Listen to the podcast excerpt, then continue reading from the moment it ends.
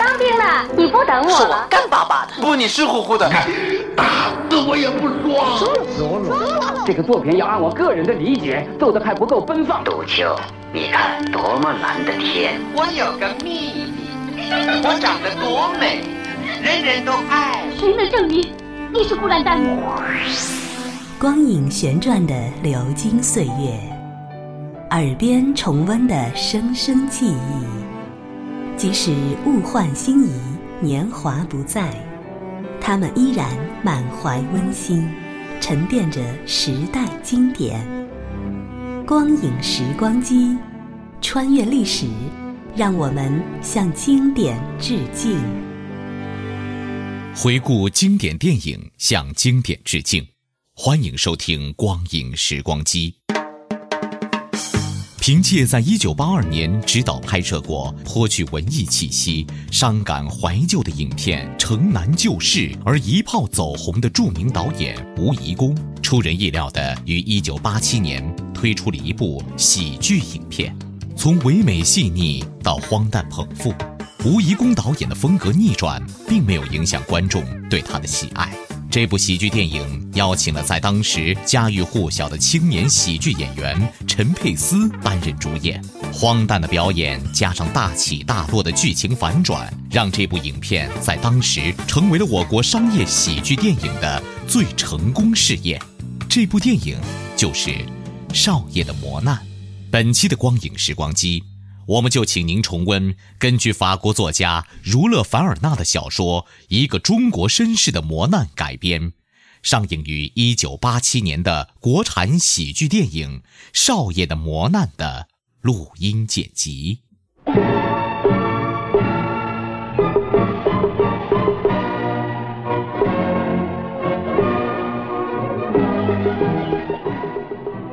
站在长城之上。不免想起中国人常说的“不到长城非好汉”。是啊，它是从月球上唯一能遥望到的建筑物。长城对我有着特殊的意义，那是因为我出生在它附近的北京。嗯，这可是七十年以前的事儿了。哦，我叫威廉·皮特普，美国人。一会儿出现到老威廉·皮特普，那是我的父亲。那时候，在遥远的欧洲正进行着第一次世界大战。当时我父亲正在这个古老的国家经营他的人寿保险公司，我从他那儿继承了对中国的热爱，所以，在这以后，我每年都要到中国来，抚摸一下长城的石头。回忆一下我父亲给我讲过的故事，啊，那可是些稀奇古怪的故事，有趣儿极了。我敢肯定，你从来没有听到过。嗯，不信？那下面我给你讲一个我出生那年发生在上海一个少爷经历磨难的故事。呀，我女儿找了个国家，可有钱了，我真高兴死了！哎呀，真有福气呀！你见我呀，婆婆也好。哎，少爷回来了，少爷回来了，少爷回来了！哎呀，老太爷呀，老太爷！我父亲临终留下什么话没有？老东家，一要你自尊自重，不能辱没祖先。二，金王两家世交，要你早日和莲花姑娘完婚。哎，莲花呢？啊？他要我转告你，他不能容忍一个父亲临终仍在外花天酒地的不孝子孙。啊？他回老家去了。老东家的全部财产，是美国加利福尼亚中央银行的股份，每年红利不算在内。总数有一百六十万两银金少爷，呃，多少？一百六十万两。好。啊，少东家。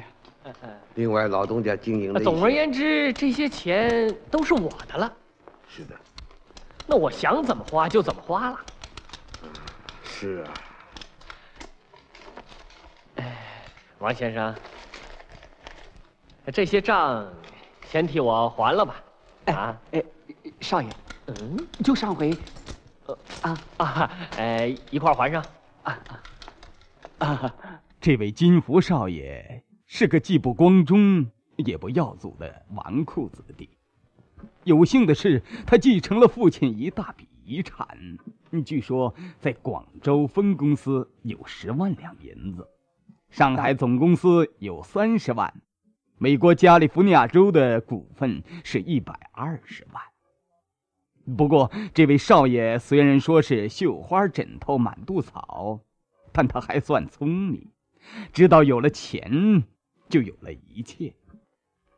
即使是达官贵人也好，小姐太太也罢，金福总会摆出少爷的姿态前来应酬。当然了，由于钱的缘故，又是难免。与人家磕磕碰碰什么的，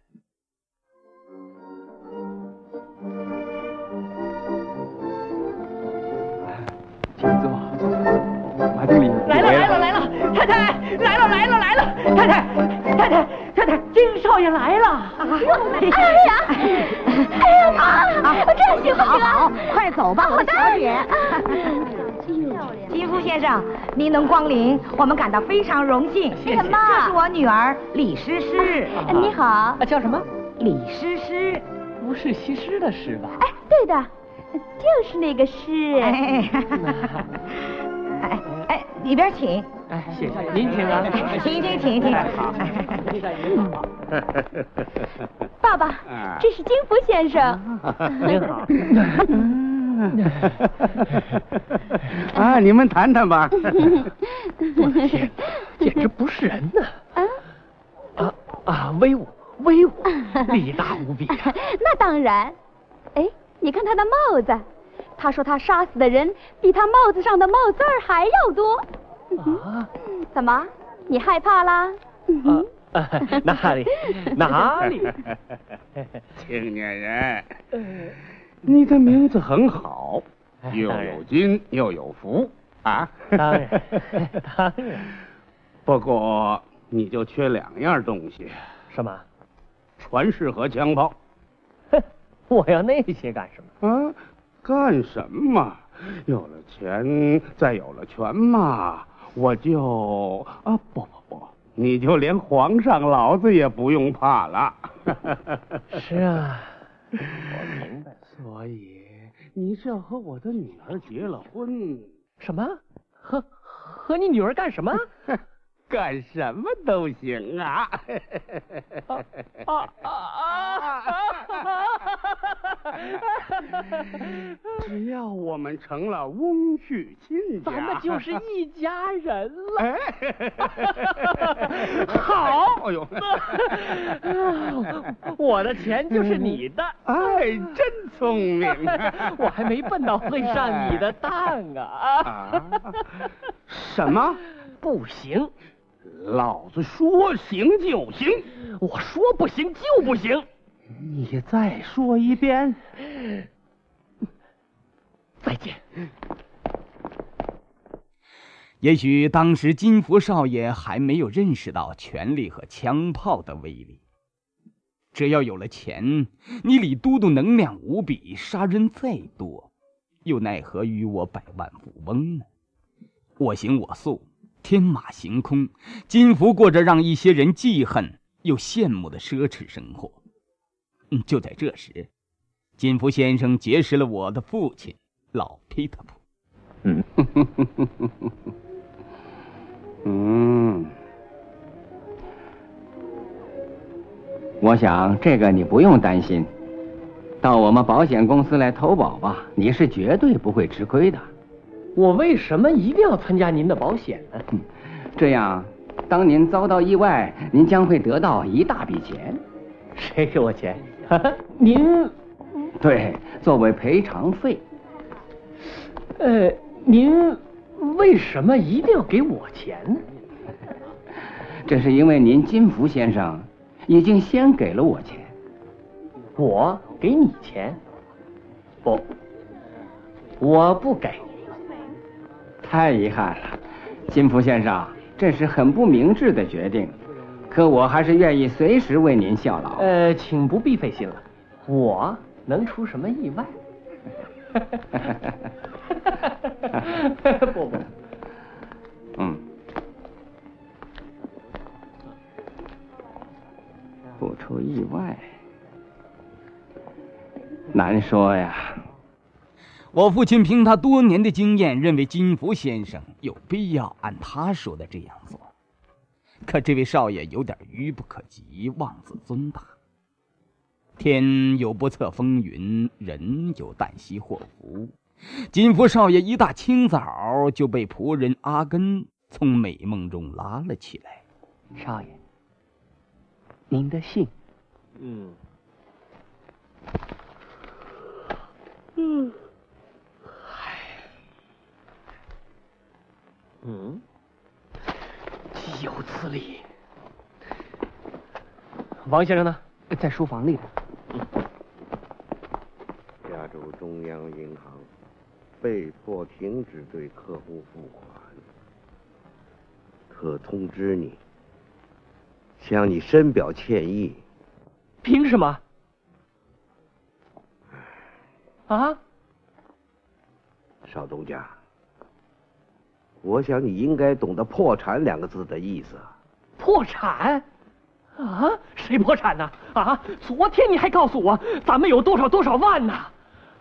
这这这这这上的钱都哪儿去了？都哪儿去了？啊？这睡觉就没了，三顿饭就吃光了。啊？他来一封信，不管金福相信还是不相信，他只能接受这样一个事实。搬那个搬那个东西，搬上搬，把那个柜子快。全部家业被封，雇员各奔他乡，门庭冷落下。也许金福当时能把手指放在善恶分野的地方，就能够摸到上帝圣袍的边缘。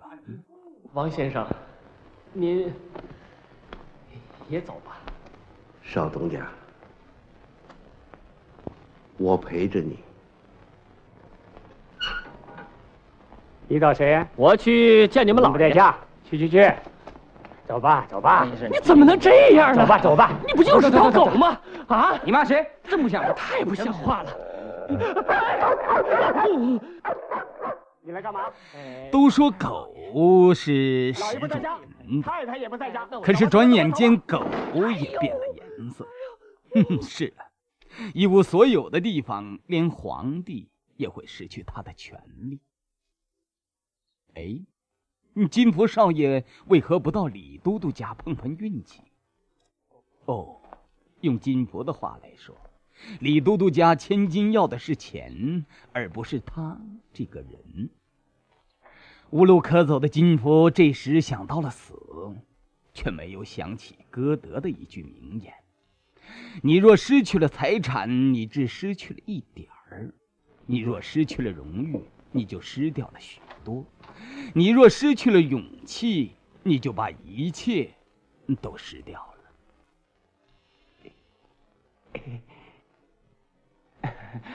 少爷，我又回来了。你回来干什么？我怕你太孤单了，我真不忍心你一个人受苦。快了？什么快了？快到头了。嗨，你怎么能跟他比呀？天无绝路之人嘛。哦，对，我刚在门口看见一封信。您看。啊不！啊不不不！少爷，不看信了。你怎么了？我再也不敢看信了。少爷，上次就是因为你给我一封信，我就破了产。这回不是了。我以后再也不敢看信了。这是莲花小姐来的信。我不看。嗯。啊，莲花的。啊啊，你看呢？听到你遭不幸的消息，焦急万分。现与家父商量，把房子抵押出去，汇上八千两银子，以救燃眉之急，望多保重。哦，哎，这不是钱吗？别动，这是莲花给我的。我就是说说。莲花，我不告诉你天无绝路之人吗？哎，真是太好了！金福先生多么兴奋呢！他坚定了自杀的念头，以他的死使未婚妻莲花获得幸福。这时，他想起了我的父亲，也许只有老皮的铺能够帮他的忙。嗯，但愿如此，但愿如此。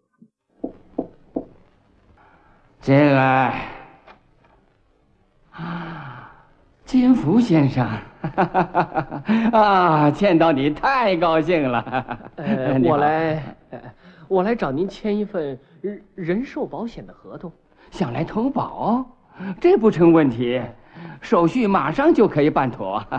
呃，能问一下你想保什么？我当然是全部的。太棒了，太棒了。我们对每种死亡都保，不管你是在陆地上死还是水上死，嗯，病死、谋杀死、车祸死、战死、淹死，就是你坐的马车从山顶上翻下来摔死，我们也保。呃，那么要是要是自杀呢？嗯，是自杀，可以吗？当然，当然也保。自杀者是最优秀的人，是，意志坚强，我们没有理由不为他们保险。不过保这种险费用要高一点。费用我有。太好了。那么按比例，您将会得到二十万美元的赔偿金呐。二十万。太好了。呃，还可以。当然可以。那么这笔赔偿金。我们将有幸交给谁呢？呃，给我的未婚妻莲花十五万吧。啊，他真走运，还有五万呢。剩下的五万给王哲。嗯，啊，王哲，他是谁？我的家庭教师兼管家。啊，是这样。那么好吧，金福先生。请签字。好，今天是八月三十日，我以本公司的信誉向你保证，到十月三十一日之前，您死不了。呃，谢谢。我还是希望早一天死，只是别太痛苦。再见。好，签。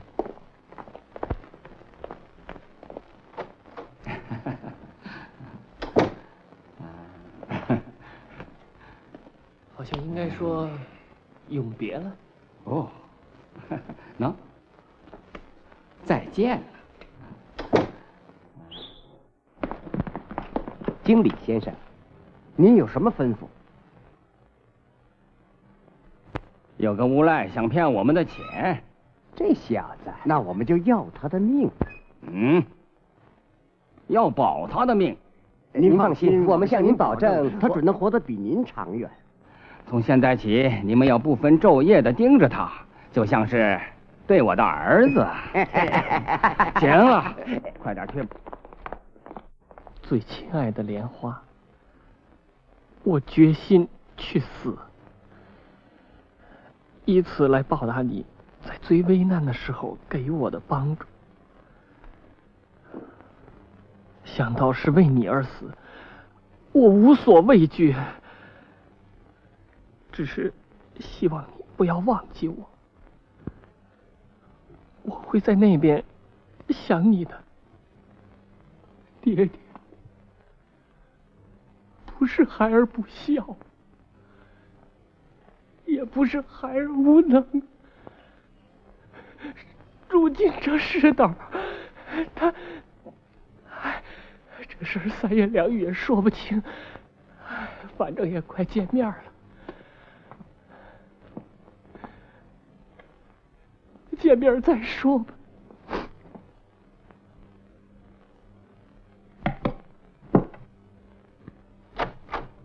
少爷，刀在您这儿呢。啊，哎，哎，哎，哪来的鸡呀？不算太费事儿啊。阿根，把刀给我留下。嗨，您要刀干什么？我要。你干什么，少爷？我得死！你不能死！我非死不可！你不能死！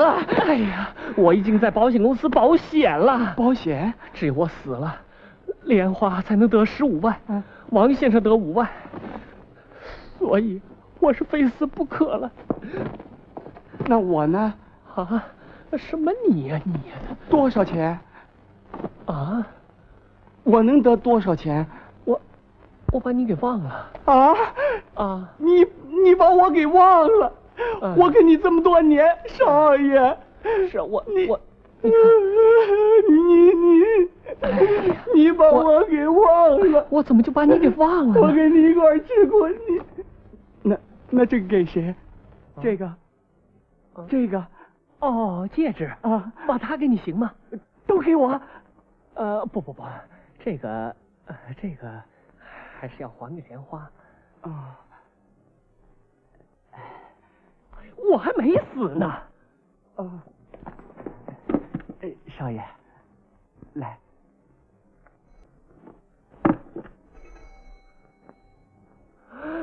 好了吗？好了吗？嗯，快点，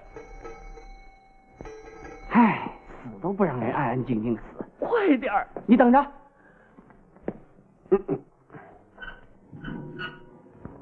找谁啊？呃，这是金福先生的公馆吗？今天还是我是保险公司的，我找金先生有什么事儿？哎哎哎哎哎！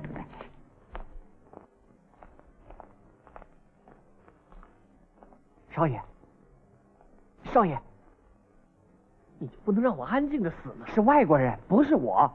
嗯，保险公司的说你手续不全，死了也白死。什么？是啊，外国人说的，你去看看吧。先生，找我什么事儿？您好，打扰您了，请原谅，你的保险手续还没办全。还缺什么手续啊？呃，有关您的健康情况。健康？我的身体非常好。呃，请问你每日进几餐呢？嗯，三餐啊。三餐？哦，很有意思。三餐真的是三餐吗？呃，不过根据我个人的经验，好像六餐最理想。呃呃，最后我还要问一下你的睡眠。很好。我是问你，呃，打呼的时候是不是睡觉啊？呃，不不，呃，睡着的时候是不是打呼？我从来不打呼。我父亲手下这两个雇员，更确切的说是两个嗯打手。别看他俩一个胖的出奇，而另一个瘦的可怜，但都很精明强干。他们巧妙的阻止了金福先生离开这个世界之前，享受一下死的激动和欢乐。嗯，这个世界对我们的金福先生也太残酷无情了。少爷，这绳子结实，您试试。我好不容易才找到的，保证一下子就能把您给吊死。少爷，您再试试。王先生，少爷，王先生，呃，您杀过人吧？那您您总杀过人吧？要不然您天天练武术干什么？麻烦您把我杀了吧。啊，少东家，贫寒何至于如此可怕？要以死来逃避啊！可这种日子，我我我一天也过不下去了。可可这死他怎么就……你以为活是容易的吗？不，您不要跟我谈活了，我现在是非死不可了。你忘了莲花姑娘了？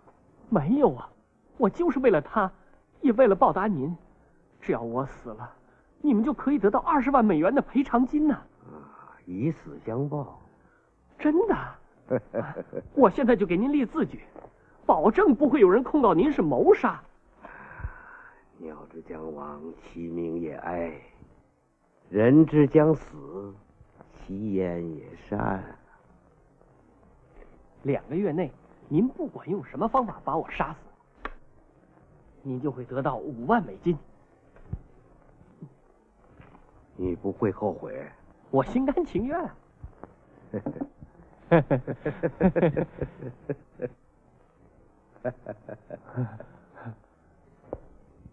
呵，干得利索点，儿哈，再练练啊。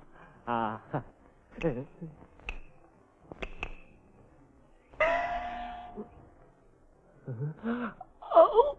王先生，你来了，杀了我吧，你也来吧，来吧。少爷，啊，是我呀，啊，您的信，啊给您，啊我一分钟也没敢耽搁。嗯，嗯，加利福尼亚中央银行，我的天哪，它还存在！尊敬的金福阁下，我们很遗憾你获悉，有谣言传说本银行破产，这是卑鄙的谎言。我没破产，我没破产，我又有钱了，我没破产，没破产。今日断头为哪桩呢？更何况金福先生打心眼儿，嗯，就不想告别这个美丽的世界。可是已经晚了，你能收回脱缰的马，却收不回立下的字据。嗯，金佛当然不会理解这个世界。如果换了我，也不会理解。一个清晨，他从百万富翁变成了穷光蛋，而另一个清晨又变成了富翁。命运之神难道可以如此捉弄一个善良的人吗？哦，嘿，真不可思议，不可思议！消失的无影无踪了。对，你自己求他杀你的。对，你要是死了，他可以得到五万美元的赔偿金。对。你还给他立了字据，你说你是自愿，呃，自愿去死的。嗯，对对对对。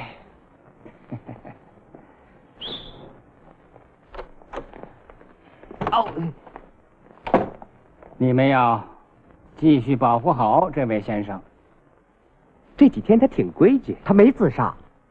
嘿嘿嘿这位是克莱格先生。啊，克莱格先生。哦，这位是弗莱尔先生，我是弗莱尔。弗莱尔，金福先生，我是来来来，克莱格，弗莱克莱格，请坐。现在防止的是谋杀，我不干。您可不能这么要求我。你们必须干，你们必须要保证他不被 谋杀。为什么？为什么？这关系到二十万美元。不，首先是我的命啊！对对对对，我的命，先生。啊是是，他要是死了，我就在你们的薪金里扣二十万。啊这这，金福觉得自己像堂吉诃德，虽然长矛在握，却找不到自己的对手；有时似乎找到了，却又无能为力。倒是这两个保镖克莱克和布莱尔找到了。对手，他俩采取了一系列的防范措施。当然了，铁甲是战场上必不可少的防身用具，套在金福先生身上，既安全又体面。嗯，鸟是不喜欢笼子的，哪怕是金丝笼呢。这里是光影时光机，稍后请您继续收听。